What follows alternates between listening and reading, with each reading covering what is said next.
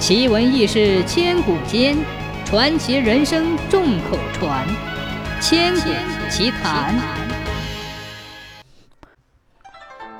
东汉末年，天下大乱，诸侯纷争，各据一地。当时的一位代表人物刘备盘踞在荆州，养精蓄锐。后来听了军师庞统的话，挥师西川。一年以后，就把西川攻了下来。刘备心里非常高兴。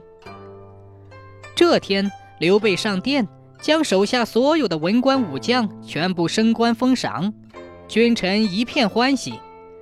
可是他又觉得这些赏赐还不足以表达众将的功劳，于是就说：“古欲把城中有名的大宅分赏给众将，尔等以为如何呀？”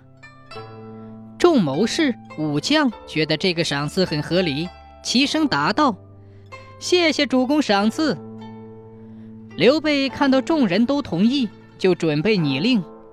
这时候，突然有一位武将出殿对刘备说：“末将以为不可，还请主公收回成命。”刘备定睛一看，原来是虎威将军赵云，便问道：“哦？”子龙有什么见解，不妨说出来。赵云便说：“益州人民屡遭战火，主公刚得到西川，民心还不稳定，今当把民宅归还百姓，让他们安居乐业，民心方服，不可夺掉他们的财产作为私赏，还请主公明察。”刘备听到赵云的话以后，非常高兴地说：“嗯。”子龙不但一身是胆，而且还能够体谅百姓的困难，古知错了。